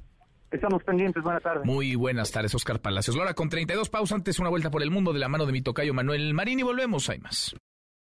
Internacional. La decisión del presidente ruso Vladimir Putin de movilizar a 300.000 reservistas al frente de Ucrania ha provocado manifestaciones en las principales calles de Moscú, mientras que los vuelos de salida del país se agotaron. El temor es que ante el fracaso de las fuerzas rusas al este de Ucrania, Putin llame a una movilización mayor que lleva miles de jóvenes a enlistarse en el ejército. Mientras tanto, Putin amaga con dar un paso más y usar armas de destrucción masiva, lo cual desataría una tercera guerra mundial. Nuestro país también posee varias armas de destrucción masiva. En algunos componentes son incluso más modernas que las que poseen los países de la OTAN. Y en respuesta a la amenaza a la integridad territorial de nuestro país, para proteger a Rusia y a nuestro pueblo, sin duda utilizaremos todos los medios a nuestra disposición. Esto no es un engaño. A pesar de sus amenazas, el presidente ruso se queda cada vez más solo en su empeño por derrotar Ucrania. China respondió a su movilización de reservas y decidió no respaldarla. Mientras tanto, el ministro de Exteriores de China pidió apoyar cualquier medida que lleve un acuerdo de paz entre ambos países. Continúa con la información con Manuel López San Martín en MBS Noticias. MBS Noticias con Manuel López San Martín. Continuamos. Seguimos, cruzamos la media hora con 36, eh, día 2, luego del sismo del pasado lunes, magnitud 7.7, tembló, increíble, pero cierto, volvió a moverse la tierra un 19 de septiembre se cimbró a la una de la tarde con cinco minutos. Vamos al recuento de daños. Marco Antonio Duarte, Michoacán. ¿Cómo están las cosas allá? Muy buenas tardes, Marco Antonio. Hola, ¿qué tal Manuel? Te saludo con mucho gusto, al igual que a nuestra de auditorio, y te informo que habitantes de las regiones Costa Sierra y de Tierra Caliente de Michoacán viven con el temor de que ocurra un nuevo sismo de gran magnitud, esto tras el registro de al menos 1.049 réplicas del temblor de magnitud de 7.7 con epicentro en el municipio michoacano de Cualcomán, que ocurrió hace poquito más de 48 horas.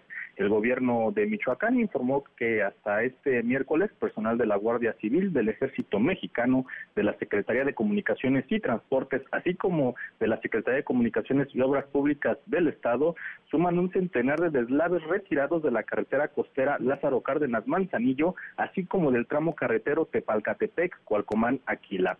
Se informó que Rigoberto Vega, propietario de una tienda de abarrotes en Cualcomán, dijo a MBS Noticias que los habitantes de este municipio, enclavado en la Sierra Madre del Sur de Michoacán, viven con miedo tras estas réplicas del sismo que ya superan las mil en 48 horas. Escuchemos a Rigoberto Vega. Se eh, la ciudadanía con, con, pavor, con miedo a nuevo sismo. ¿Han tenido réplicas? Sí, han habido bastante. Sí, estamos afuera y, tratamos, cuando íbamos saliendo, nos parábamos y veíamos cómo se movía la casa para, para, los, lados. Se caían pedazos, vidrios. Estábamos trabajando. Clientes no había.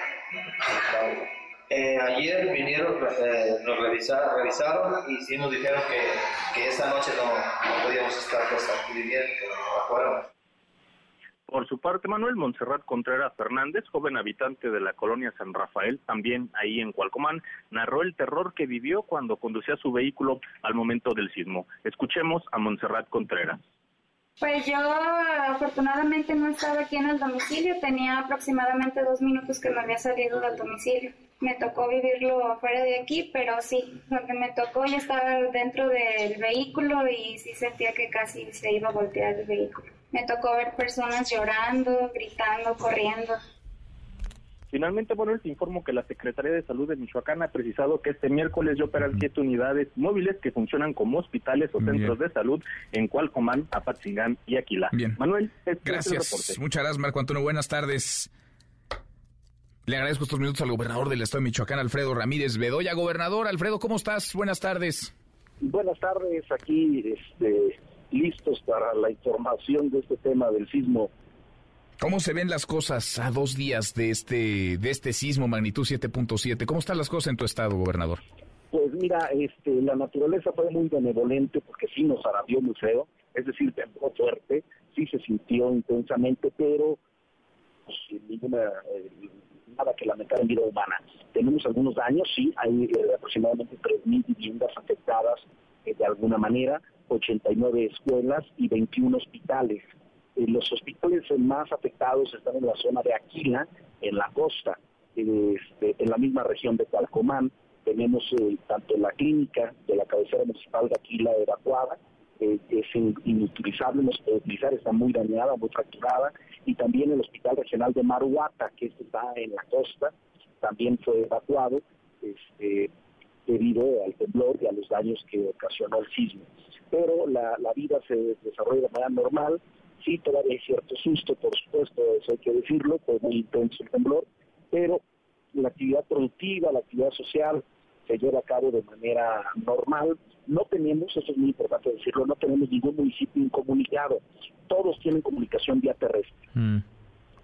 Todos los municipios tienen, tienen comunicación, no hay pérdida de vidas. ¿Cómo está el tema de los damnificados, gobernador? Porque sí hay, digamos, en el recuento de los daños, pues sí hay muchas eh, viviendas, sobre todo hay negocios también y hay otro tipo de estructuras, de construcciones lastimadas, pero sobre todo las viviendas. ¿Cómo está el tema de los, de los albergues para las personas que están damnificadas, cuya vivienda está agrietada o en riesgo de, de caer?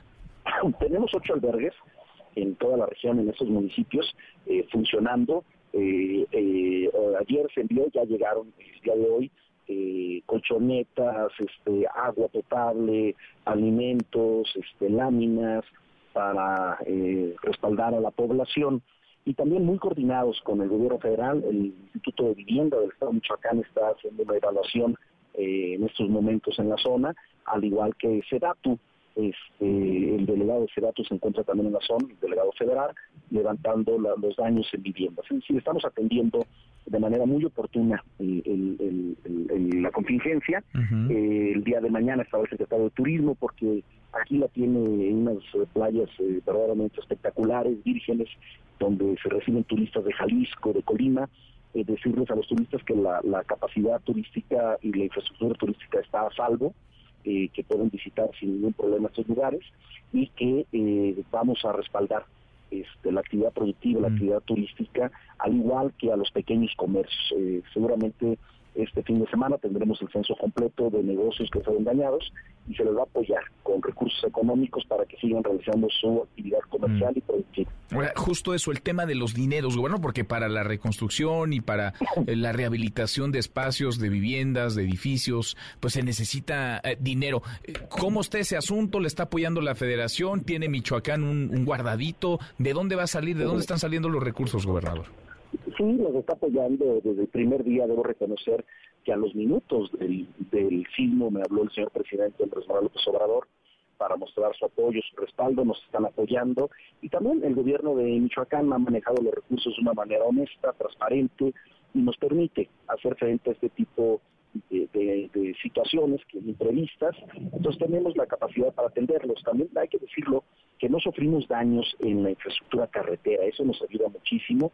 Sí hay deslaves, eso sí, hay taludes, pero este, los estamos retirando con maquinaria, entonces mm, tenemos las comunicaciones muy bien y vamos a apoyar con recursos propios y lo que sí vamos a requerir es para volver a, pues seguramente a construir, a retener estos dos, el hospital y la clínica de Aquila, pues vamos a necesitar recursos seguramente extraordinarios, pero ya también el INSABI nos mostró el respaldo, se están haciendo los estudios para también reponer lo antes posible estos hospitales.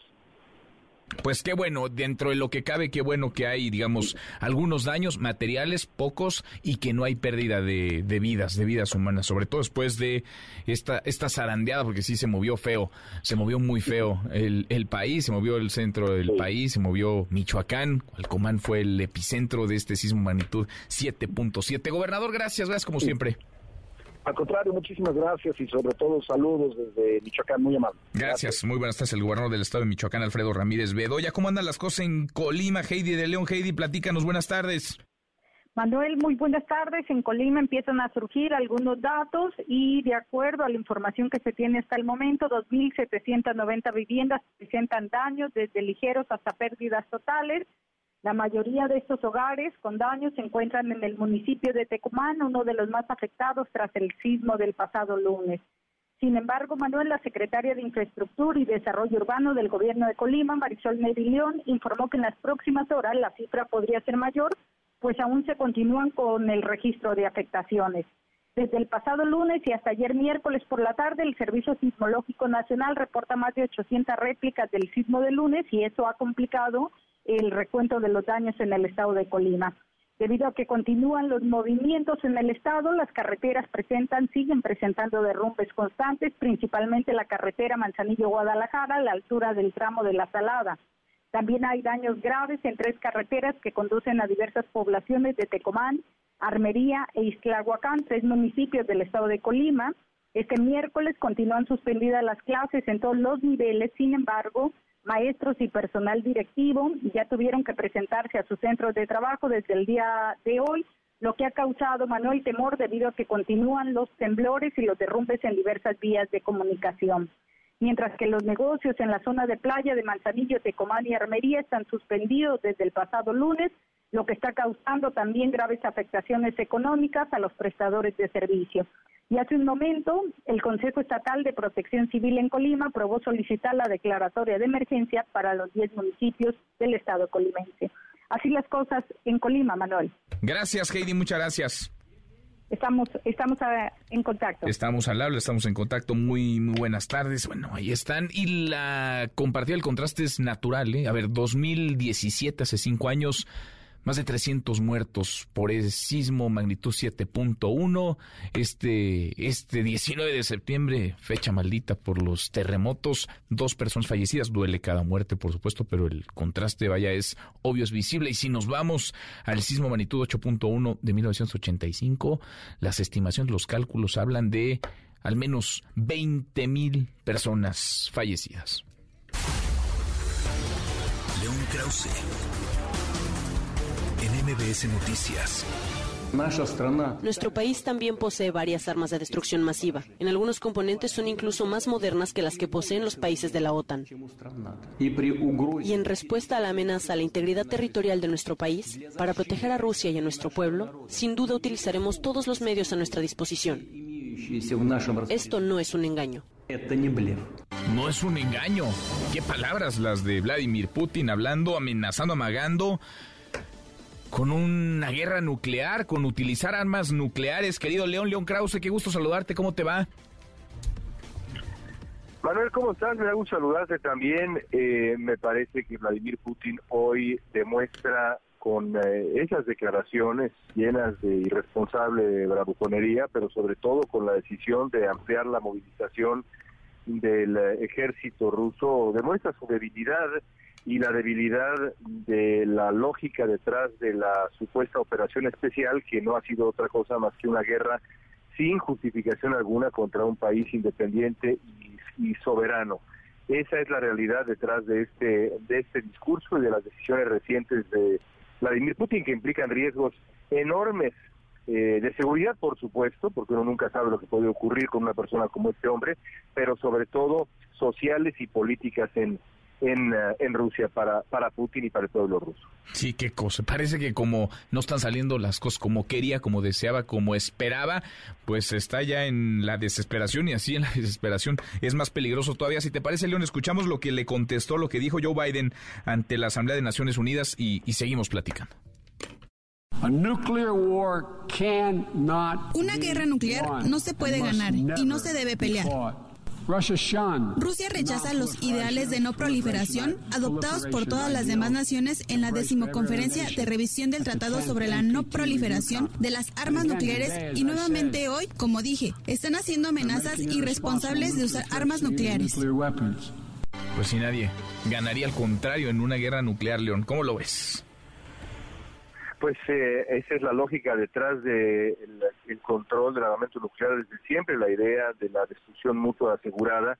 Y, es que el presidente Biden eh, eh, tiene tiene razón. Evidentemente hay temores de lo que pueda hacer un Vladimir Putin desesperado y mucho más ahora que no podrá evadir el costo real de la, de la de la guerra, porque de pronto los rusos que veían la guerra como algo lejano, una operación especial, uno de los grandes eufemismos de los últimos eh, años de la, de la humanidad, pues ahora tienen que enfrentar la, la posibilidad de tener a un hermano, a un tío, a un padre, yéndose a pelear una guerra que no tiene ninguna justificación, no había ninguna necesidad de pelear esta guerra, más allá de lo que diga la propaganda rusa, Manuel, que insiste en que eh, Rusia ha sido el agredido y el amenazado, lo mismo dijo Putin el día de hoy, eso es no risible, sino siniestro nada más lejano a la verdad. Nada más lejano de la realidad. Ahora, ¿cuál es el alcance de las palabras de Putin, León? Porque dice lo que dice, es gravísimo lo que está mencionando el presidente ruso, pero ¿se puede, se puede aterrizar o es, digamos, una especie de amago para que se contengan quienes están, pues de alguna manera, si no aplastando, sí orillando al ejército ruso a no avanzar más o no avanzar a la velocidad que lo tenía presupuestado Putin. si Putin está dispuesto a, eh, a utilizar eh, eh, armamento que, que el mundo no ha visto desde la Segunda Guerra Mundial, a sabiendas de que ese paso le garantizaría un conflicto mucho mayor y como dice el presidente Biden, una, una, un, acto de esa naturaleza pues daría paso a una conflagración de verdad ya de otra de otra índole que no terminaría bien para absolutamente nadie, incluido Vladimir Putin. Eh, por razones obvias, pero yo creo, francamente, también por razones que tienen que ver con la reacción de la gente en Rusia, que están hipnotizados por la propaganda de su gobierno y ante las atrocidades cometidas y las decisiones actuales y recientes, pues van a abrir los ojos, aunque quizá no todos, pero ciertamente muchos más de los que los tienen abiertos hasta hace poco. Pues eh, qué cosa. Lo, lo veremos, León. Por lo pronto, estos amagos no se escuchan todos los días y habría que tomarlos con, con reserva. Abrazo grande, gracias, León. Un abrazo muy grande para ti. Es León Krause, no todos los días. Putin da un paso como este, más agresivo, estirando otro poco más la liga, ordenando la primera movilización militar de Rusia desde la Segunda Guerra Mundial, enviando 300 mil reservistas para la guerra con Ucrania y amagando con una respuesta nuclear si Occidente se interpone en sus planes, si Occidente se interpone en su camino. La hora con 52, pausa, volvemos, hay más. Con la información con Manuel López San Martín en MBS Noticias. Ya estamos de regreso. MBS Noticias con Manuel López San Martín. Continuamos. Seguimos, le hemos ido contando lo que sucede en el Senado en torno a esta ríspida discusión, debate sobre la posibilidad de que las Fuerzas Armadas permanezcan en tareas de seguridad hasta el año 2028. Oscar Palacios, actualízanos, Oscar, en qué van allá en el Senado. Buenas tardes otra vez. Manuel, nuevamente buenas tardes. Pues hay polémica y es que el presidente de la mesa directiva, Alejandro Armenta Mier, informó ya a la Asamblea que se presentó formalmente a la mesa directiva una propuesta para retirar el dictamen y postergar su discusión. El senador Alejandro Armenta informó también que previamente, previo a esta solicitud, se presentó una, pero a esta no se le dio trámite ya que no cumplía con los requisitos establecidos en el reglamento. Ante esta situación, buenos senadores de oposición han pedido que se les estime esta segunda solicitud, ya que, bueno, de acuerdo con el reglamento, solo se puede presentar la solicitud para retirar el dictamen en una sola ocasión. El senador Alejandro Armenta lo que argumenta por su parte es que, bueno, pues sí se puede dar trámite ya que la primera solicitud presentada por las comisiones pues simplemente no se le dio trámite. De esta es lo que están discutiendo en estos momentos los senadores. En todo caso se estará votando en unos momentos más precisamente la solicitud de retirar el dictamen. Y ahí con mayoría simple basta y sobra, Morena y sus aliados la tienen, así que todo apunta a que este dictamen va a regresar a comisiones y la película de hoy seguirá, seguirá otro día. Gracias, Oscar. Hasta luego, buenas tardes. Hasta muy pronto, buenas tardes. Cinco para la hora, ya menos nos vamos, revisamos lo último de la información. En tiempo real. Ninguna modificación a reforma militar del PRI cambiará postura del PAN, dice Santiago Krill. El Heraldo de México. Tramo de la línea B del metro no presenta ningún daño estructural tracismo.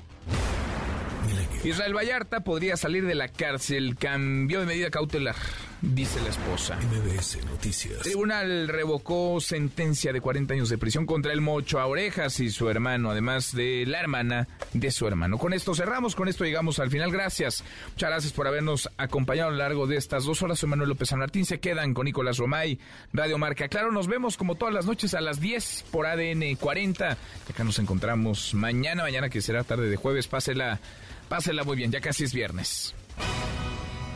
MBS Radio presentó Manuel López San Martín en MBS Noticias.